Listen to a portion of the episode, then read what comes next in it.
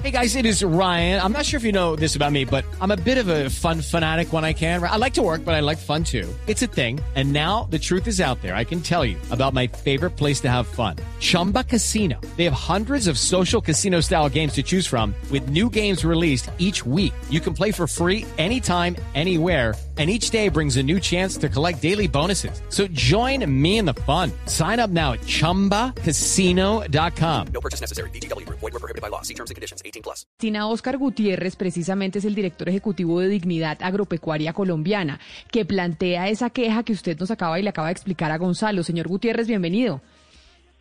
Muy buenos días para ti y para toda tu audiencia. ¿Qué es lo que está pasando con el tema del arroz? Porque en Colombia en algún momento la producción de arroz no alcanzaba a suplir toda la demanda nacional y por esa razón se tenía que importar arroz. ¿Cuál es la situación actual? Eso fue hace algunos años de manera muy transitoria, pero realmente la producción arrocera nacional eh, permite tener autosuficiencia si en algún momento pues hubiera que traer alguna cantidad se traería, pero estas importaciones de las que estamos hablando desde Dignidad Arrocera y Dignidad Agropecuaria están ligadas a dos tratados internacionales, uno con los Estados Unidos, que este año puede entrar 117 mil toneladas, necesítense o no, pueden entrar. Y el otro, el que tiene que ver con la Comunidad Andina de Naciones, en el cual Perú y Ecuador sumados pueden ingresar al país 190 mil toneladas. Estamos hablando de arroz blanco. Esos son 307 mil toneladas que con una existencia que tenemos de 750 mil toneladas que se acumularon durante el año pasado y que no se pudieron vender por la grave caída en el consumo de alimentos por parte de los colombianos, porque el COVID eh, llevó a una profunda crisis de ingresos y esa crisis de ingresos pues se refleja en que la gente no tiene con qué comprar no solamente otros bienes distintos a la comida, sino también la comida. Se rebajó el consumo nacional de arroz cuatro libras per cápita, pero además ha dicho el DANE y lo ha probado en estadísticas que los colombianos dejaron de comerse cuatro millones, dos, dos comidas solamente de tres que se comían antes. Entonces, pero entonces aquí hay una, crisis grave, muy grave. Claro. Yo le pregunto una cosa, el arroz que se compra, el arroz producido nacionalmente, comparado con el importado, ¿es más caro o más barato? Porque si fuese más barato, eh, pues la gente preferiría comprar el arroz colombiano, ¿o no? No, porque es que no hay cómo diferenciarlo. No hay cómo diferenciarlo porque el arroz que se trae lo traen prácticamente los mismos industriales o lo traen las grandes cadenas, eh, las grandes superficies o importadores privados y se mezcla con el arroz nacional. Hay periodos en que el arroz extranjero es más caro que el arroz nacional, pero no nos olvidemos que Estados Unidos tiene subsidios y que esa producción arrocera, ¿cierto? Ellos la sacan de todas maneras porque es una manera de seguir haciendo el, el, el, ciclo virtuoso de producción, ¿cierto? Que tienen allá. Entonces a ellos muchas veces no les importa tener que subsidiar la, la exportación, eh, así se pierda, ¿cierto?, en la exportación. Es, un, es, una, es una cosa muy grave lo que pasa. Hay algo que yo no entiendo que usted nos estaba contando y es que si bien tuvimos una noticia en noviembre donde el ministro de Agricultura le había hecho unos llama, pues un llamado a los productores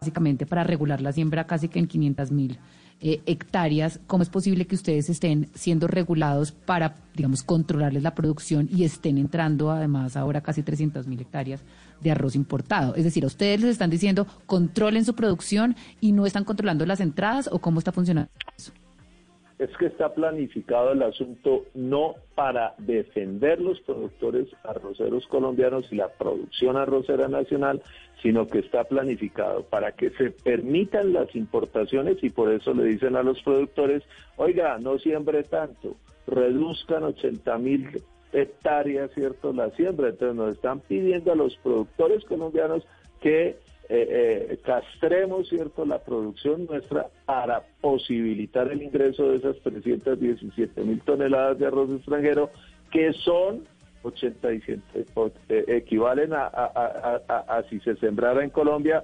87 mil hectáreas es una cosa eh, en el momento señor Gutiérrez que ustedes les les piden regular la siembra que es algo pues que a mí me parece pues extrambótico que ustedes les digan pues regulen la siembra mientras digamos permitimos las importaciones en el momento que ustedes les restringen la producción se la restringen por igual a grandes a medianos y a pequeños eh, productores no es que ahí es donde está el problema.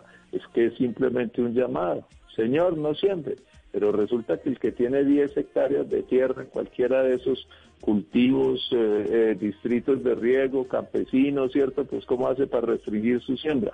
Porque además si le dijeran, venga, no siembre esto, pero camine le damos posibilidades de que siembre aquello, pero resulta que es que nada prácticamente se puede sembrar porque están trayendo maíz, porque traen sorgo, porque traen soya, porque traen ajonjolí, porque traen eh, algodón, etcétera. Entonces, prácticamente se siembra arroz porque es que no hay ninguna otra posibilidad o muy poca posibilidad de entrar a un mercado en el que de alguna manera se, se, pueda sobrevivir. La gente siempre... Claro, claro, señor Gutiérrez, ahí, lo que, con lo que usted nos dice, nos eh, estamos entendiendo que además eh, es todavía peor porque los grandes perjudicados son los pequeños cultivadores. ¿Ustedes tienen cifras de cuántos pequeños cultivadores en el país se ven afectados por estas medidas y cuáles son las regiones más afectadas además? ¿Dónde están? Que todos los productores de arroz de Colombia son 16.400 que siembran 580.000 hectáreas sin ningún problema, ¿cierto? Las pueden sembrar. De eso, de esos 16.400, casi 16.000 son productores de 10, de 12, de 15 hectáreas en las zonas donde hay riego y de 50, 60, 70 hectáreas en las zonas que no tienen riego, que es como el equivalente, digamos, ¿cierto?, eh, de unos con otros. Los que siembran más de 500 hectáreas, más de 1000 hectáreas, 2000, 5000, 10000 hectáreas, que son pues grandes empresarios, nosotros tampoco estamos diciendo crucifíquenlos, porque finalmente también son necesarios en la estructura productiva del país. Pero ahí no hay ninguna relevancia de decir fulano siempre esto, sultano siempre aquello, pero como no vas a poder hacer esto, entonces te vamos a dar la posibilidad de que hagas esto. No, nada, porque en Estados Unidos le dicen a los productores, venga, este año no siembre, o este semestre no siembre, este año no siembre. Sí, porque allá se anual toda la producción por el invierno, etcétera.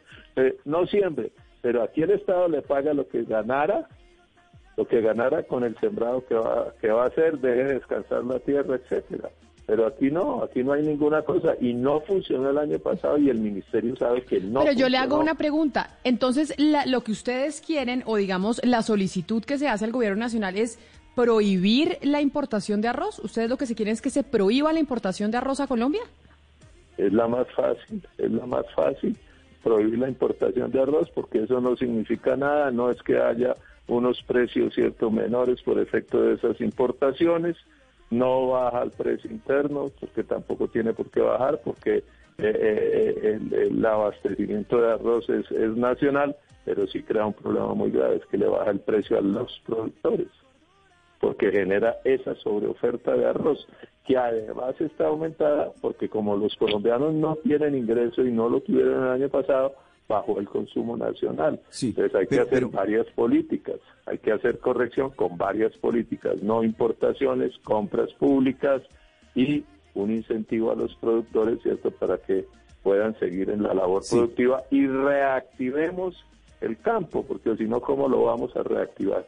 Pero, pero señor Gutiérrez, mire, entiendo que ustedes eh, también están pidiendo la revisión de los tratados de libre comercio, eh, eh, en especial con Estados Unidos que además establece obviamente la, exportación y la importación de productos, porque es un, es un tratado bilateral. ¿De qué manera piden ustedes que se revise el, el Tratado de Libre Comercio con Estados Unidos en lo que tiene que ver con la importación de arroz? El capítulo agrícola hay que revisarlo todo, pero no solamente con Estados Unidos, con la Unión Europea y otros más que nos hacen mucho Sí, pero digamos, el gran... lugar a duda. El gran tratado es con Estados Unidos. El gran tratado en el tema rosero es con los Estados Unidos, efectivamente, porque en el tema lechero es con la Unión Europea. Bueno, y hay, pues, hay mil cosas que no nos enredemos con eso. Entonces, con los Estados Unidos, ¿qué es lo que hay que hacer? ¿Cómo funciona en arroz ese tratado? Funciona sobre la base de que hay unas subastas públicas que hacen entre Fede Arroz y la Federación de Arroceros Norteamericana. Y esa, a través de ese tratado se hace la importación. Lo que estamos diciendo es suspendan las importaciones este año porque hay una sobreabundancia en el mercado nacional y porque Fede Arroz, que se supone representa a los arroceros colombianos, no puede ayudar, ¿cierto?, a generar más sobreoferta, haciéndole un profundo daño, ¿cierto?, al resto de arroceros colombianos. Eso es simplemente suspender este año las importaciones y hacer una revisión de los tratados de libre comercio. Claro, sin embargo, eh, señor Gutiérrez, queda uno eh, con la duda muy profunda de si en últimas al cerrar eh, las importaciones, al adelantar un proceso monopólico de compra pública, al incrementar una política de subsidios, volvemos a un estado de los años 60 o de los años 70 bajo unas tesis económicas cepalinas pues eh, conocidamente fracasadas. Más allá de las puntualidades macroeconómicas de las cifras de hoy, ¿no cree que la concepción misma pues ya ha sido probada en estos pagos latinoamericanos y han fracasado, no podemos acudir entonces a otras medidas un tanto distintas, más creativas, más novedosas, en donde sin cerrarnos eh, y mirarnos nosotros al ombligo podamos ser igualmente competitivos? No, porque es que en el análisis que me estás haciendo, con todo el respeto te digo que cuando tú vas y revisas la estadística de crecimiento del sector productivo colombiano entre 1960 y 1990, Tuvimos años en los que crecimos incluso al 14%. Y cuando vas y miras qué ha pasado de 1990 a, a, 2020, lo que encuentras es una pérdida en el crecimiento por un lado del sector agropecuario, pero por el otro encuentras que pasamos de ser una nación autosuficiente en alimentos, como lo éramos a 1990 cuando empieza la política de apertura económica, y hoy Pasamos de ah, mil toneladas a 14 millones y medio de toneladas que se trajeron el año anterior. Claro. Entonces, y es muy respetable, doctor Gutiérrez, pero en últimas... ¿El beneficio es destruir la, la agricultura colombiana? o, el, o, seguramente para ustedes no, claro que no, ni más faltaba. Y su posición es súper requete respetable. Eh, y, y, lo que yo quería simplemente escudriñar de esta entrevista es que, en efecto, y esa posición suya, vuelvo y le digo, es absolutamente respetable y para muchos incluso admirable. Pero de lo que se trata es de volver a los años 60 y a los años 70. Proteccionismo ultranza, en donde Colombia es una isla a nivel mundial, en donde la competitividad y la tecnología pues quedan relegadas a un tercer plano y en donde el consumidor final, que muchas veces se ve beneficiado de una economía libre, competitiva, agresiva en el buen sentido de la palabra, etcétera, etcétera, pues queda en un quinto lugar. No, no, no se trata de eso, no, no, no. Venga, aquí hay una, ahí hay una confusión. Si tú me dices, oiga, señor Gutiérrez, hay que traer aviones, yo le digo, claro, traiga aviones porque no los producimos. Pero decirme, señor Gutiérrez, hay que traer arroz. Oiga, pero si lo producimos todo, ¿para qué vamos a traer arroz? Y traerlo lo único que hace es dañar la economía nacional o leche, pero si somos capaces de producir toda la leche, ¿para qué traemos leche?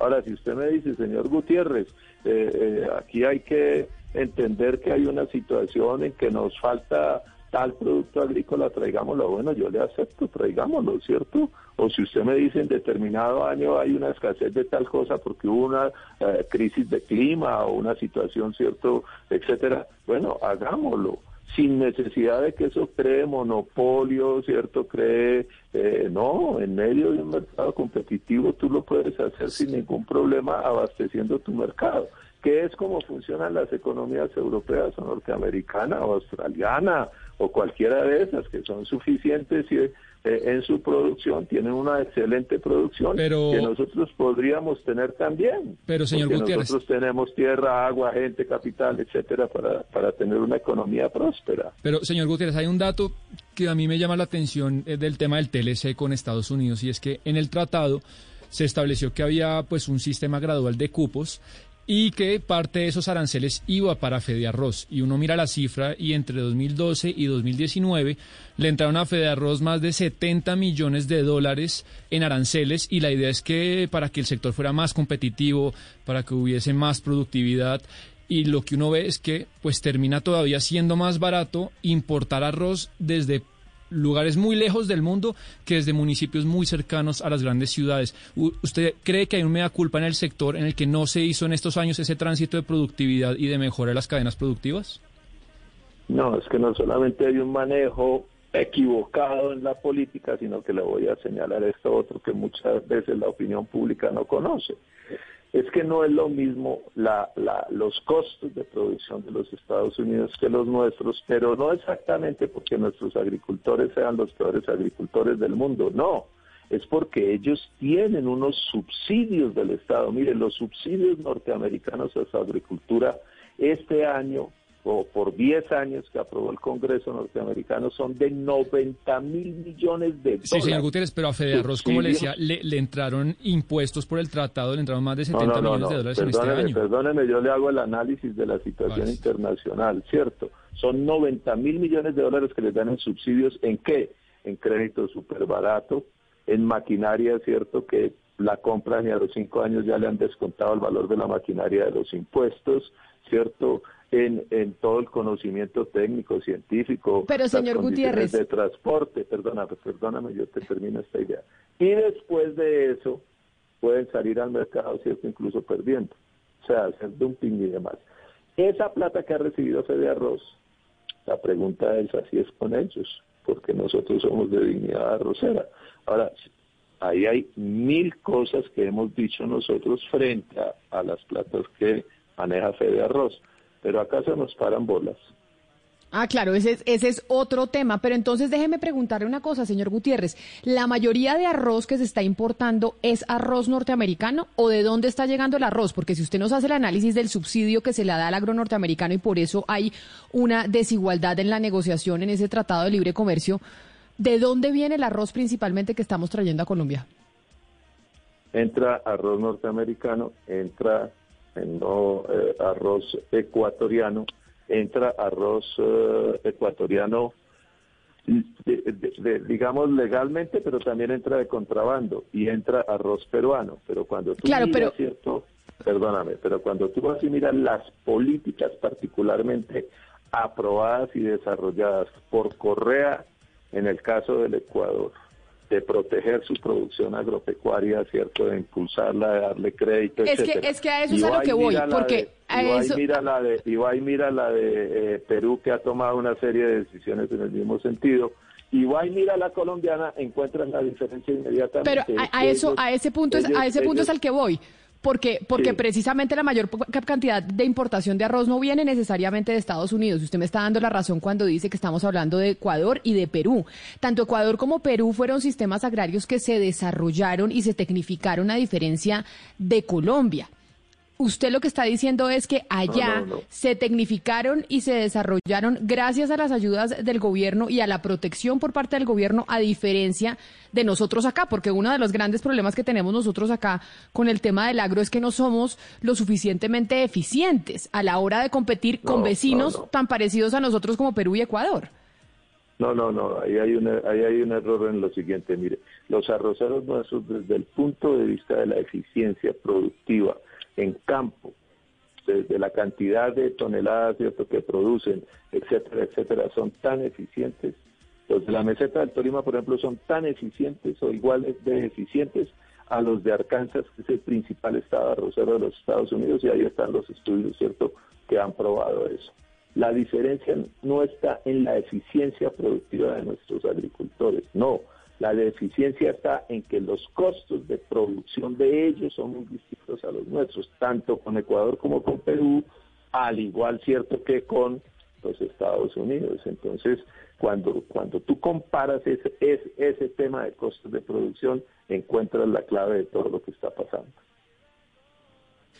Pues ahí está la queja precisamente de un sector de los arroceros de dignidad arrocera. Valga aclarar que precisamente no tiene nada que ver con Fede Arroz y ahí ya nos dijo el señor Gutiérrez que tiene pues obviamente unas observaciones que han hecho desde dignidad eh, arrocera y desde dignidad agropecuaria. Nosotros eh, nos pusimos en contacto con el Ministerio de Agricultura para que nos diera respuesta a estas inquietudes que usted plantea, señor Gutiérrez, y pues eh, se han comprometido con nosotros a hablar, pero no sé qué pasó y estamos esperando una respuesta para ver qué, mm, para ver qué dicen a esta denuncia que ustedes han hecho. Muchas gracias por estar aquí con nosotros en, eh, en Mañanas Blue.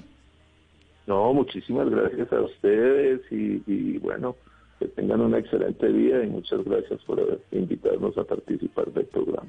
Lucky Land Casino asking people what's the weirdest place you've gotten lucky? Lucky? In line at the deli, I guess. Aha, in my dentist's office. More than once, actually. Do I have to say? Yes, you do. In the car before my kids' PTA meeting. Really? Yes. Excuse me, what's the weirdest place you've gotten lucky? I never win and tell. Well, there you have it. You can get lucky anywhere playing at LuckyLandSlots.com. Play for free right now. Are you feeling lucky? No purchase necessary. Void where prohibited by law. 18 plus. Terms and conditions apply. See website for details.